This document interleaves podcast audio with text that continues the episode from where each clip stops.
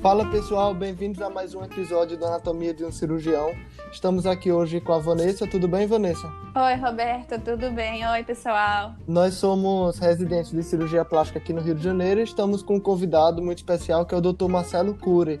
O Dr. Marcelo Cury é cirurgião plástico aqui no Rio de Janeiro e fez sua residência no Instituto Ivo Pitangui, fez especialização na área de reconstrução oculopalpebral na UF, além de fellows na Turquia e nos Estados Unidos nas áreas de rinoplastia e cirurgia palpebral. Tudo bem, doutor? Muito obrigado por aceitar nosso convite. Tudo bem, Roberto? Tudo bem, Vanessa? Oi, pessoal. É, eu que agradeço o convite. Vai ser um prazer e uma, uma satisfação aí relatar um pouquinho da, da minha história na cirurgia óbito palpebral com todos vocês. Oi, doutor Marcelo. Obrigada por, por estar hoje aqui nesse episódio. Doutor, sabemos que você atualmente é referência na área de cirurgia órbito-palpebral. Como surgiu seu interesse por essa área? Então, é, eu durante a residência da, de cirurgia plástica com, com o professor Pitangui, uma das coisas muito legais da residência da, com o professor Pitangui naquela época é que a gente tinha contato com os melhores cirurgiões de todas as áreas, sabe? Então, o professor Pitangui teve essa virtude na vida dele. Ele formou uma equipe muito boa, né? Então, ele pegava o melhor cirurgião óculo palpebral que tinha no, no Rio de Janeiro ele trazia para a equipe dele. O melhor cirurgião de mão do Rio de Janeiro, ele trazia para a equipe. O melhor cirurgião de fenda lábio palatal, ele trazia para a equipe. Então eu tive esse contato com o Dr. Roberto Sebastião, que é uma sumidade, na, um dos melhores do mundo, com certeza, na, na reconstrução órbito palpebral que ele é professor lá na equipe do professor Pitangui, era, né? E aí eu comecei a me aproximar do Roberto, eu ajudava ele em algumas cirurgias, fui me encantando, né? Fui vendo ele operar e assistir às cirurgias dele. E ele é um cara muito, tem um altruísmo muito grande, uma, uma abertura muito grande, uma vocação para ensinar. E acho que ele foi também gostando um pouco dessa dessa interação e eu acabei ajudando ele bastante também em cirurgias dele. E aí fui para essa área. Ele, ele, me deu a vaga para fazer a especialização com ele lá na UF depois que eu terminei a cirurgia plástica lá no Pitangui. Foi Doutor, mais ou menos assim que iniciou. Doutor, o senhor chegou a fazer fellow na Turquia na área de rinoplastia, né? E chegou a viajar aos Estados Unidos também para fazer cirurgia palpebral. Como é que foi essa experiência e por que o senhor decidiu ir para esses países? É, eu acho assim, é, é bem importante, óbvio, que para quem precisa, quem pode, né? Porque isso depende um pouco da, da vida pessoal de cada um, do momento que a pessoa está vivendo. Mas se puder sair um pouco do Brasil e ir, né, procurar os melhores é, profissionais que estão na vanguarda fazendo aquela, aquela parte que você gosta, eu acho fundamental para o cirurgião plástico que está iniciando a carreira. Eu terminei a especialização de órbito palpebral no início de 2010, e aí nesse, nesse tempo eu conheci um grande cirurgião de nariz do mundo, que, que acho que todos os cirurgiões conhecem, que é o Nazim Serkis, ele é da Turquia, de Istambul, e ele me convidou para ir lá em Istambul e passar um tempo vendo ele operar. E naquela época eu estava iniciando a carreira, não tinha paciente, tinha um dinheirinho guardado. E aí fui para a Turquia, acabei ficando 60 e poucos dias lá. Fiquei dois meses e pouco lá na, na, na Turquia, em Istambul. Eu operava com o Nazim de segunda a sexta e, e nos finais de semana eu viajava, conhecia a Turquia toda. Então foi uma experiência excelente para mim, que é uma rinoplastia também é uma área que eu gosto muito. Aí, os fellows que eu fiz é, nos Estados Unidos, depois em órbita palpebral, também foi da mesma maneira. Eu tenho autores e cirurgiões que eu gosto muito, e eu entrava em contato, me apresentava, eu já era uma pessoa que tinha uma, uma certa expertise em, em órbita palpebral e pedia para fazer um fellow. E eu fui sempre muito bem recebido.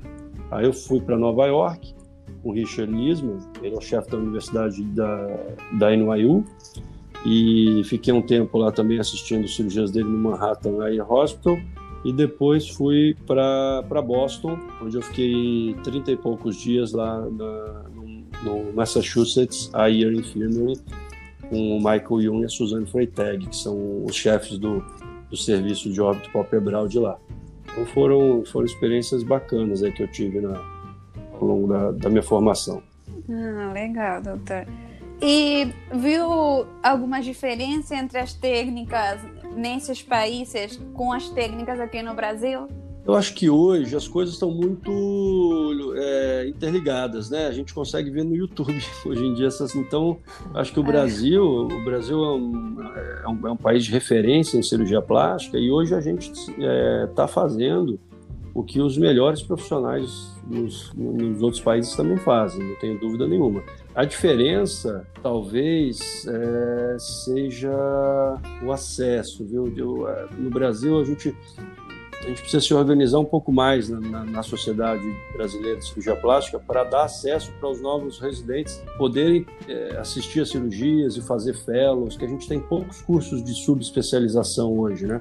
É uma coisa que eu converso bastante com, com a diretoria da, da, da Sociedade Brasileira de Cirurgia Plástica. Então, assim, acho que as técnicas, elas hoje estão muito difundidas. O que é bom, e isso é diferencial, é você passar um tempo ao lado de um profissional que tem 20, 30 anos de prática em uma determinada coisa, ele te dá algumas, alguns detalhes, algumas experiências que ele teve ao longo dos anos que assim, acho que são fundamentais e encurtam um pouco aí o nosso, o nosso caminho né, da, do aprendizado. Doutor Marcelo, as cirurgias ortopalpebrais são as cirurgias que o senhor mais faz no seu dia a dia de consultório? Como é que é essa questão? É, hoje o meu movimento cirúrgico hoje de consultório particular é em torno de 70% pálpebra e nariz. É, eu faço o corpo também, mas, mas como eu realmente fiquei muito especializado nisso, me dedico muito a isso, as pessoas me procuram muito para pálpebra. Pálpebra é disparado o maior movimento e depois nariz. Obviamente que junto com a pálpebra vem face também, né? Porque elas são cirurgias muito associadas à, cirurgia do rejuvenescimento facial junto com a cirurgia da pálpebra. Então, acho que o principal da minha prática é essa.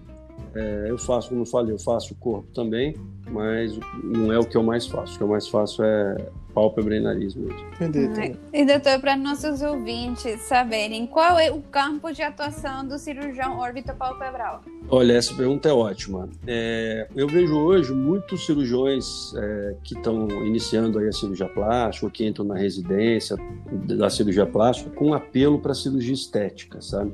Achando que é a cirurgia estética que dá dinheiro, é, enfim, que também é uma cirurgia bacana, também a gente precisa aprender, mas hoje, vocês sabem disso, a gente tem um campo muito, muito lotado, um mercado muito lotado de, de cirurgiões plásticos que fazem cirurgia estética e um mercado carente de cirurgiões plásticos que fazem cirurgias reconstrutoras.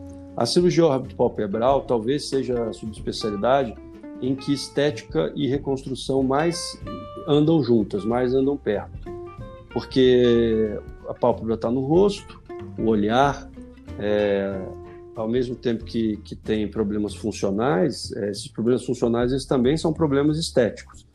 Então, é uma coisa muito ligada à outra. Talvez seja uma das coisas que me faz a, me apaixonar cada vez mais pela, pela cirurgia palpebral.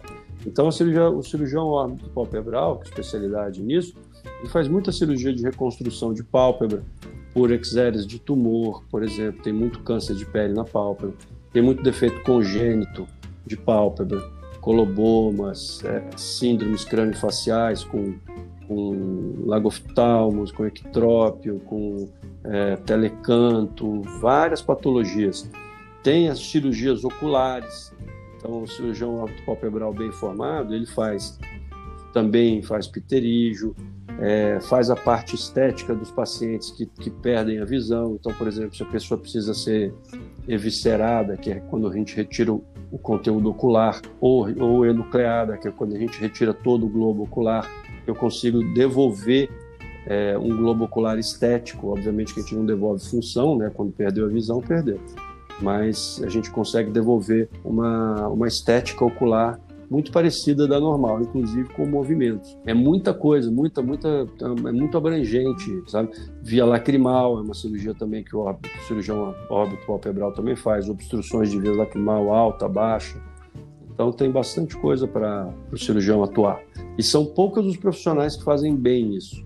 Então por isso que eu, eu falo que as, as cirurgias reconstrutoras quando a pessoa vai no seu consultório para resolver um problema de reconstrução na pálpebra, ela não, ela não tem várias opções de outros profissionais. Então, você vai dar um preço que é você julga compatível com aquilo que você merece, né, com tua formação, isso tudo, e a pessoa não tem o, muitas outras possibilidades. Quando você vai fazer uma cirurgia, por exemplo, de prótese de mama, é, que fica bom na, na, na mão de 95% dos cirurgiões, porque é uma cirurgia tecnicamente simples, você dá um preço, mas o cara do lado, do seu lado, o consultório, tem um preço mais barato, o outro é mais barato ainda. Então, você acaba que você tem que competir um pouco com, pela lei do mercado, né? Então, por isso que eu acho interessante a reconstrução. Sim, então fica aí a dica para quem se interessa, né, por essa área, para seguir em frente. Sem dúvida. É, doutor, o senhor falou que 70% do seu consultório corresponde a pacientes que vão operar pálpebra ou nariz. Mas como é que é o seu dia a dia? Assim, o paciente chega já pedindo para operar pálpebra ou o paciente chega geralmente para um procedimento de face, de nariz e o senhor termina indicando a blefaroplastia? Então, essa, essa pergunta também é, é ótima. Isso é um pouquinho pessoal, sabe, de cada um. Eu, eu tenho uma, uma posição um pouco mais passiva na questão de indicar cirurgias. Isso aí o professor Pitangui sempre falava que a gente não deveria ficar sugerindo cirurgias estéticas. Por quê? Porque a beleza ela é subjetiva.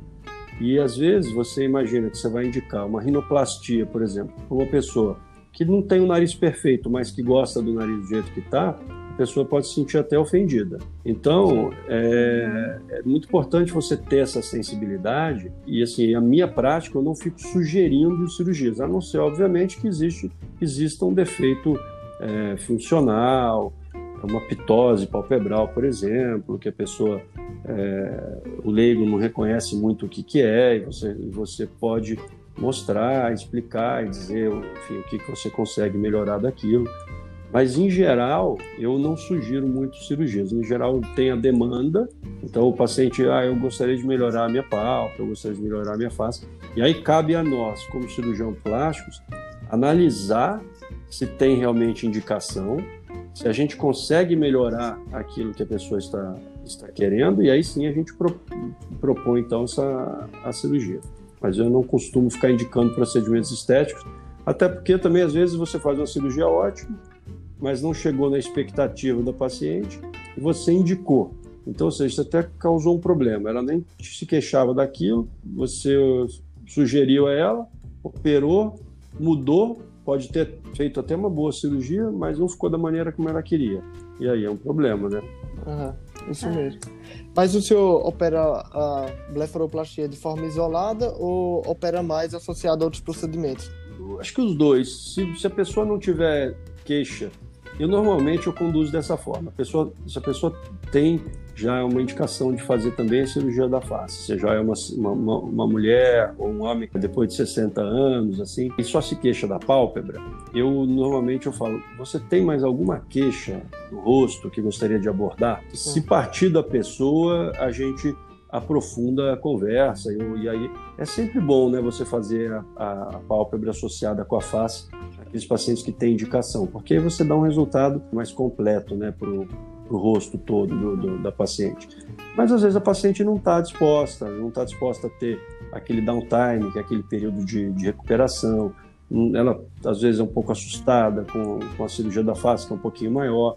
E a gente tem que respeitar isso. Então, se a pessoa quer só operar a pálpebra, mesmo que ela tenha indicação de operar a face, eu opero sua pálpebra. Acho que essa demanda a gente pode estimular da maneira como eu falei, perguntar se ela tem mais alguma queixa ali no rosto, mas se, se ela não tiver, a gente mantém com as queixas dela. Entendeu? Ah, tá. Doutor, eh, sabemos que existem assim, algumas peculiaridades entre a blefaroplastia no homem e a blefaroplastia na mulher. Eh, você poderia nos falar de, das principais diferenças técnicas para cada gênero?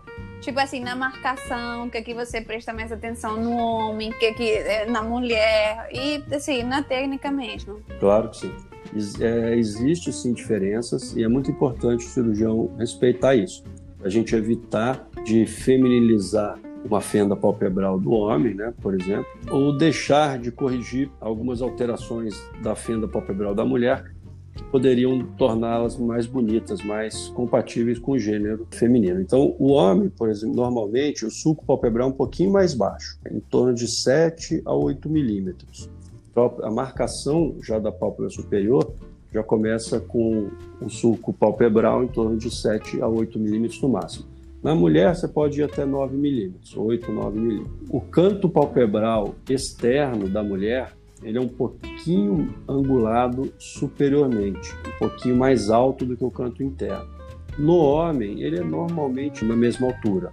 Você não deve deixar muito oblíqua a fenda palpebral do homem, senão você também feminiliza ela. Outra diferença Sim. é a exposição da pele pré-tarsal, né, que é aquela pele ali perto dos cílios.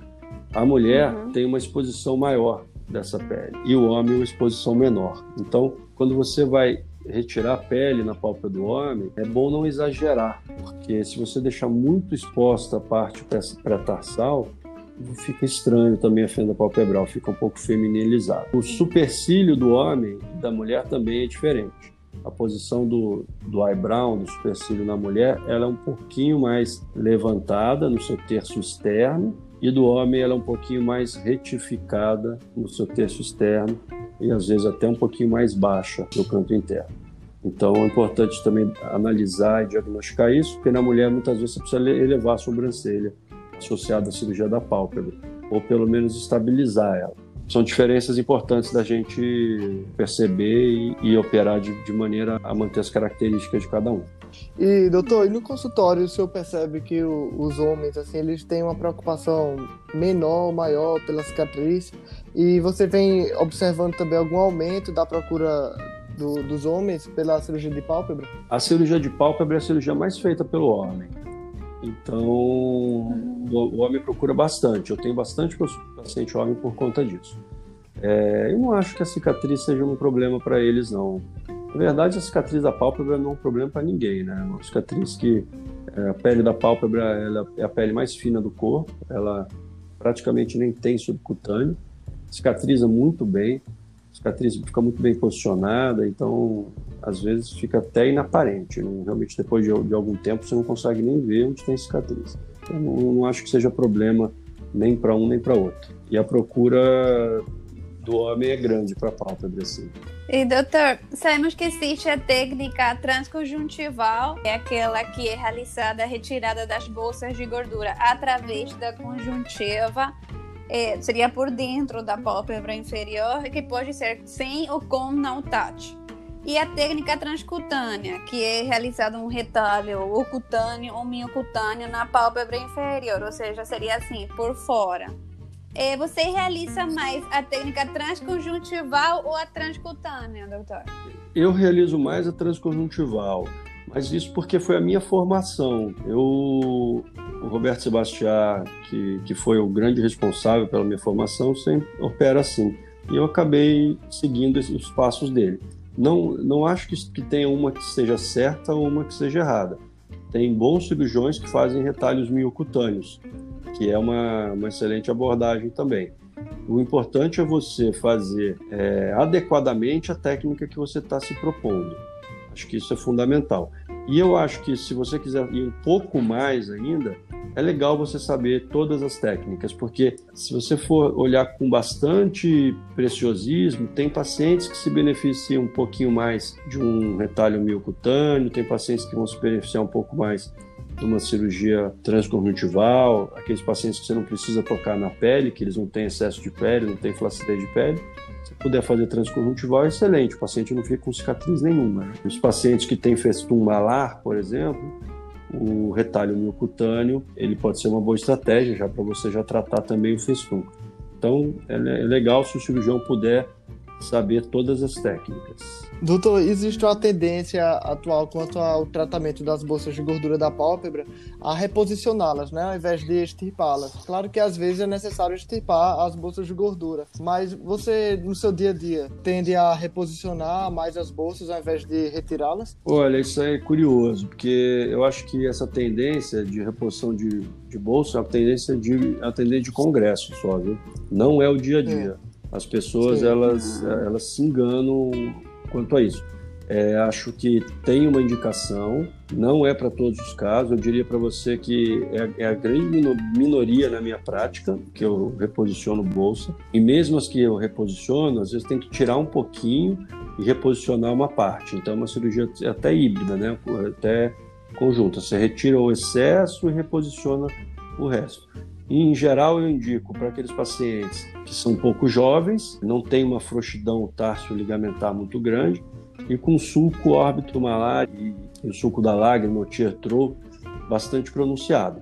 Então, esse tipo de paciente, ele, ele, é um candidato à reposição de bolsa. Mas, em geral, outros pacientes eu, eu, não indico, eu removo o excesso. O que eu posso dizer é, hoje eu removo um pouco menos do que eu removia no início da minha carreira, sou um pouco mais conservador, e faço procedimentos de ancoragem do sistema ligamentar da pálpebra, que isso já faz com que a gordura volte um pouquinho para dentro. Né? Doutor, nós, assim, no ambulatório da cirurgia plástica, geralmente vemos uma preocupação no pós-operatório de blefaroplastia é com a cicatriz. O que você geralmente recomenda para melhorar a qualidade dessa cicatriz? Protetor solar é a única coisa que eu peço para passar na, na, na, cicatriz depois de pelo menos uns 15 dias.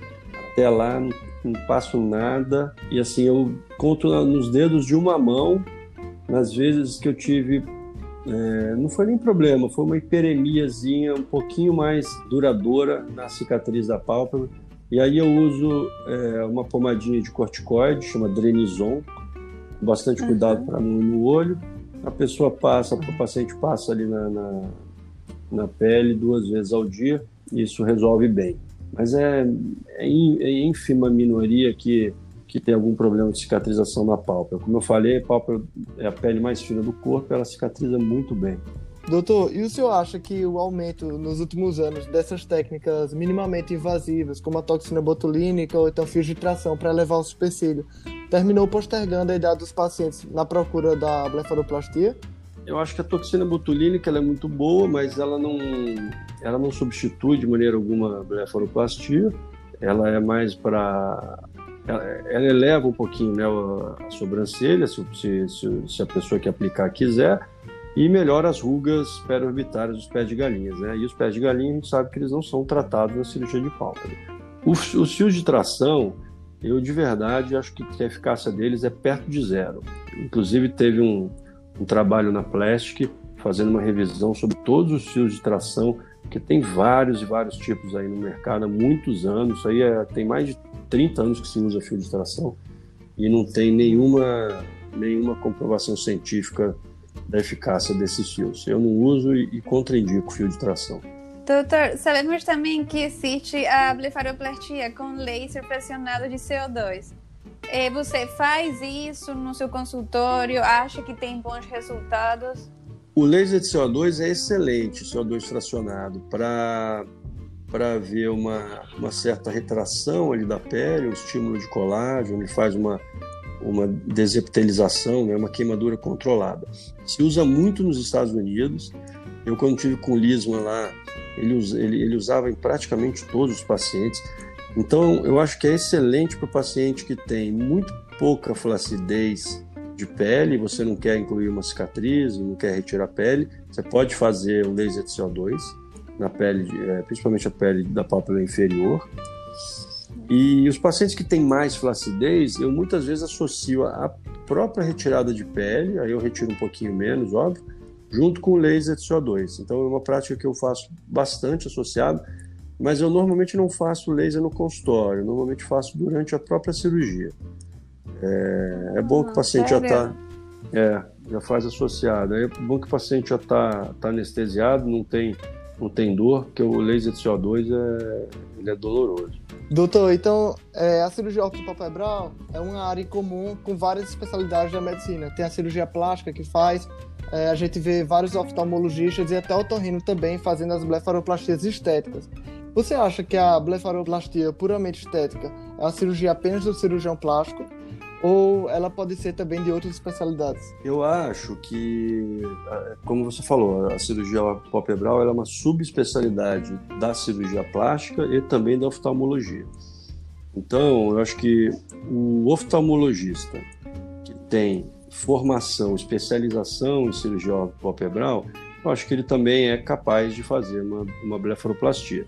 O cirurgião plástico, ele já se forma, mesmo que não tenha a subespecialidade em, em cirurgia palpebral, mas ele já, se, ele já se forma, termina a residência capaz de fazer blefaroplastia, porque o treinamento dele é focado também para esse tipo de cirurgia. O treinamento do oftalmologista não é focado para esse tipo de cirurgia, a não ser que ele depois vá fazer uma especialização em óbito palpebral, em oculoplástica.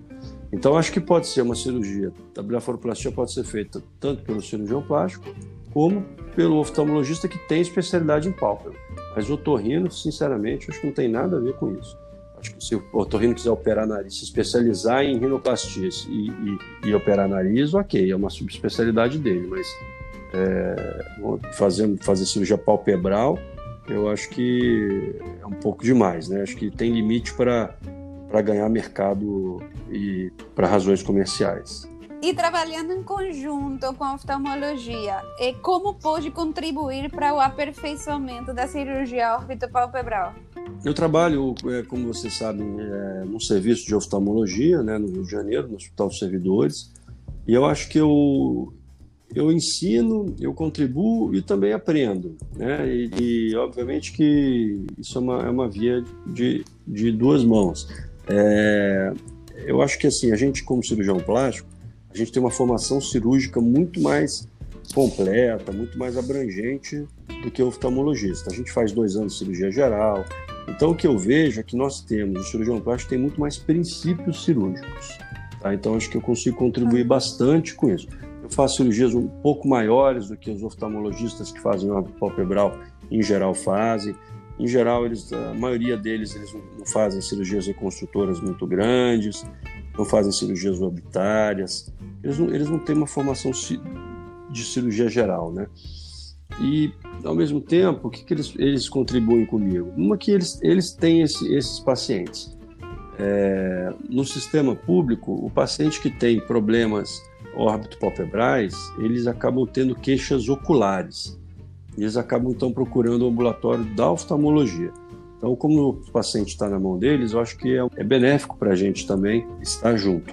E você ter o manejo de cuidados com o olho, manejo de, de alguns exames que são bem específicos de oftalmologia, como saber fazer um exame na lâmpada de fenda, saber é, fazer um exame com, com colírios para corar e ver se tem o, a superfície ocular, ver se tem algum abrasamento, alguma desepitelização corneana, isso tudo eles nos ensinam então, acho que é uma, é uma via de duas mãos, né? A gente ensina e também é ensinado. Doutor, eu tenho um Instagram, Plasticopédia, que fala de cirurgia plástica, arte, cultura, e um dia desses eu perguntei lá pro pessoal que país eles gostariam de saber um pouco mais sobre a cirurgia plástica. E um deles falou Japão. É, então, eu lendo um pouco sobre o Japão, eu vi que o país é um campeão de cirurgia ortopalpebral. Assim, no mundo, eles são é o país que mais faz a cirurgia ortopalpebral. Além das blefaroplastias, existe uma cirurgia lá chamada é, cirurgia de ocidentalização.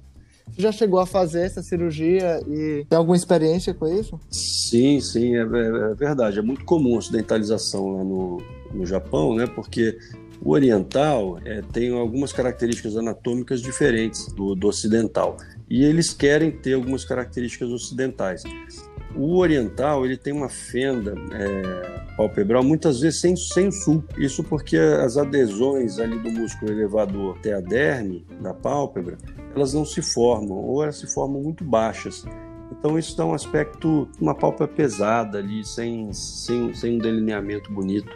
Então essa é a cirurgia de ocidentalização, é você definir o sulco palpebral, definir a parte pré-tarsal, da pálpebra do, do oriental. Então eu já fiz bastante essa cirurgia, ela é realmente bastante procurada pelo, pelos orientais. E não tem muito segredo, né? É uma cirurgia que não tem um, um, uma dificuldade técnica grande, não. E qual seria o maior desafio do cirurgião oculopalpebral atualmente? Nossa, é difícil essa pergunta. Eu acho você, você se refere a problemas difíceis de serem corrigidos? Que... Sim, tipo, uma cirurgia difícil, alguma Olha, Ou problemas difíceis de serem. É isso. O que, que, eu, o que, que eu vejo que é difícil no palpebral, em geral? É, a gente trabalha com milímetro, né? Então, uma fenda palpebral um milímetro mais alta que a outra, ela pode gerar uma aparência estranha e normal, ou às vezes, mesmo que esteja a aparência esteja boa, mas a paciente se incomoda. Então a gente tem que ser a pessoa que se habilita, o que se propõe a fazer isso, tem que ser muito perfeccionista, muito mesmo. Então, porque a expectativa dos pacientes em geral são altas, principalmente os pacientes de estética. É, então você tem que ser, procurar perfeição sempre, que assim você vai ter pouca, pouco contestamento assim né, no consultório. Se você não for uma pessoa perfeccionista e deixar as coisas mais ou menos, aí você vai ter bastante aborrecimento no consultório, bastante paciente insatisfeito. Acho que essa é uma dificuldade da especialidade. É, em relação a patologias de difícil tratamento, acho que as patologias de órbita elas são sempre difíceis, né? as malformações congênitas crânio-faciais, as fissuras de, de TCE que envolvem a pálpebra, são também é, patologias difíceis de, de corrigir e acho que basicamente isso. É. Doutor, a gente sabe também que você é entusiasta na cirurgia videoendoscópica, né? E de que forma a cirurgia videoendoscópica pode ser útil na vida de um cirurgião plástico e de um cirurgião óculo-palpebral? Olha, eu acho que o, aquilo que eu falei, né, quanto mais técnicas, a gente tem uma especialidade é, que não é fácil. Então, quanto mais técnicas você souber sobre é, em determinado assunto, melhor você, porque você consegue ter uma visão maior, você consegue é, dar um melhor tratamento para determinado, determinado tipo de situação. Então, acho que a vídeo ela ajuda muito, sim. A questão da elevação de sobrancelha, por exemplo, por vídeo, ficou ali na, na década de 90, dois, na, na, verdade um pouquinho depois, anos 2000, bastante é, difundida, na época do Vasconês, que é um cirurgião que, que praticamente iniciou isso, essa videoscopia frontal no mundo. Né? E aí depois o que acontece? As pessoas foram parando um pouco de fazer, por quê? Porque tem uma curva de aprendizado grande. Não é uma cirurgia fácil, tem, tem peculiaridades para que você tenha bons resultados. E aí a pessoa tem um, dois, três maus resultados, ela não quer continuar ali com aquilo, ela para. Mas a verdade é que se você insistir, pegar umas acompanhar alguém que faz bastante e pegar umas umas dicas, você tem excelentes resultados. Então eu, por exemplo, e fora que você aprender a mexer com a vídeo, manipular a câmera, posicionar direito direito o teu braço, isso não é, não é igual você fazer uma cirurgia sem vídeo, né? Você treinar o teu olho para acompanhar a, a, cirurgia numa televisão, ao invés de estar olhando no campo cirúrgico, isso tudo envolve treinamento. Então, eu, por exemplo, depois que eu, que eu passei a fazer videoendoscopia frontal para elevar a sobrancelha, eu passei depois de um tempo a fazer também a parte de nariz, cirurgias do, do de corneto, então eu faço, eu faço quando, quando preciso, eu faço septo com, com vídeo, mas eu, o septo normalmente eu, eu, faço por via direta mesmo, mas os cornetes inferiores eu faço por vídeo endoscopia. Então eu já tenho a destreza de manipular o, o, o endoscópio. E outra coisa que eu adquiri há pouco tempo, é, eu faço via lacrimal hoje também por vídeo. A via lacrimal, as obstruções é, de, de vias lacrimais baixas, você pode fazer ela com acesso externo você pode fazer ela endonasal. E, doutor, para aqueles que se interessam na cirurgia videoendoscópica, por onde devemos começar? Tipo, acabou a residência e está querendo aprimorar essa área de fazer cirurgia videoendoscópica. Por onde começar? Olha, eu, eu sugiro começar antes de acabar a residência. Na residência, a gente tem contato né, com, com bastante cirurgiões se, é, se aproximar das pessoas que fazem, pedir para assistir, pedir para acompanhar. E quando tem um tempinho livre, vai nos hospitais de cirurgia plástica. Aqui no Rio tem lá o, tem um hospital da plástica, lá do Dr. Farid. Enfim, liga para algum profissional, veja se tem cirurgia, se pode assistir. Acho que isso é uma maneira de você ir incorporando conhecimento, incorporando é, detalhezinhos né, na, tua, na tua formação, na tua prática. E, e após isso, depois que tem, além de fazer isso, acho que você, existem alguns cursos, né? Eu na, na minha época, quando estava na residência, eu fiz um curso lá no Paraná, lá, na, lá em Curitiba, que a Ana Zumira deu, o Vasconês veio, inclusive, e comecei por ali. O Casagrande tem um curso que eu acho que também é lá no Paraná ou em São Paulo, agora não estou lembrado. Então, acho que tem, tem alguns cursos aí disponíveis para serem feitos. Treinamentos em os cursos de vídeo, a gente treina em cabeça de porco normalmente. Então, acho que o, o caminho é esse, né? E, e aí, eu, quando for fazer alguma cirurgia sua, no início, se puder contar com a colaboração de algum colega que, que já tenha é, uma experiência, acho que é bom também. Mas eu, eu, é aquilo que eu digo, você já tem que ter uma certa experiência, né? Não dá para você não, não fazer, não, so, não saber fazer uma técnica, não saber o que está fazendo ali, e aí pede para um colega que faz vir te ajudar. Acho que é, é, inclusive injusto com, com o colega, né? Agora, se você já é uma pessoa que está trilhando aquele caminho, já tem uma, um conhecimento, sabe que, o que precisa fazer e o que está precisando para você é só refinar uns detalhezinhos de, que, de quem tem uma boa experiência, chama um colega que tem um pouquinho mais de experiência, ele te ajuda e, e assim você vai ganhando confiança para ir tocando os seus casos. Entendi, doutor. E falando um pouco sobre o futuro, qual o futuro da cirurgia oculopalpebral? Seria a cirurgia videoendoscópicas ou os procedimentos minima, minimamente invasivos? Eu acho que o futuro é você saber cada vez um pouco mais de tudo. É, acho que tudo tem espaço, tudo que obviamente feito de maneira correta, bem feita e tudo aquilo que tem comprovações científicas de eficácia, acho que tem espaço. Então, acho que o futuro é cada vez mais a gente incorporar mais técnicas e mais habilidades nas nossas, no nosso arsenal a gente poder dar um melhor resultado sempre, né? Doutor, sabemos que tem muitos residentes de cirurgia plástica escutando o podcast e interessados na área que o senhor atua, da cirurgia oculopalpebral. Qual deveria ser o primeiro passo para fazer dessa a, a área de atuação? E já dar uma atenção para essa área durante a residência de cirurgia plástica, procurar acompanhar alguém que tem uma habilidade nisso, que tem uma experiência nisso, nós, da cirurgia plástica, da sociedade brasileira, a gente está com poucos centros de formação nisso.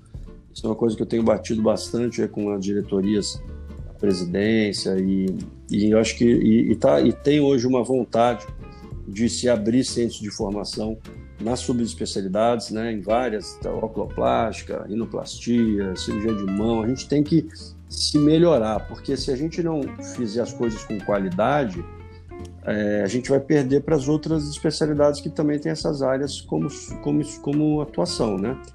Então, hum. eu, eu mesmo tenho vontade de abrir, de, de, de abrir o meu fellow, isso aí deve estar, inclusive, para acontecer num, num, futuro, num futuro é, é, perto, breve, e então acho que é isso, e difundir o conhecimento entre a gente, para a gente se fortalecer como especialidade cada, cada vez mais, né? Quem puder, depois que, que entrar nisso e é, ir, ao exterior, eu acho que também é sempre válido. Nos, tem grandes nomes aí da oculoplástica, enfim. E eles são muito abertos. Eu nunca tive uma porta fechada fora do Brasil. Já tive aqui no Brasil, que é muito triste, mas nunca tive fora do Brasil. O conhecimento hoje ele tá, ele é instantâneo, né? Você tem uma porta, te fecho aqui no Brasil uma porta, você manda um e-mail, você vai lá para você vai para Nova York, vai para vai para enfim, para o mundo inteiro aí para aprender. Entender. Doutor, gostaria de agradecer mais uma vez a presença do senhor aqui nesse episódio. Foi uma conversa bem interessante, aprendemos bastante sobre essa área de atuação e é sempre um prazer tê-lo conosco. Muito obrigado pela participação. Eu que agradeço, Roberto, Vanessa, muito obrigado aí por, por ter me convidado. Foi um prazer bater esse papo aí com vocês. Estou à disposição. Ah, igualmente, doutor. Obrigada. É, qualquer dúvida, quem quiser fazer alguma pergunta, pode fazer a pergunta no Instagram de Anatomia de um Cirurgião, que é arroba Anatomia de um Cirurgião, ou seguir o Instagram do Dr. Marcelo Cury. Doutor, pode falar seu Instagram? É arroba Dr. Marcelo Cury. Muito obrigado, doutor, e até a próxima, tá? Obrigado. Tá, tchau, Roberto. Tchau, tchau Dr. Marcelo. Tchau, tchau.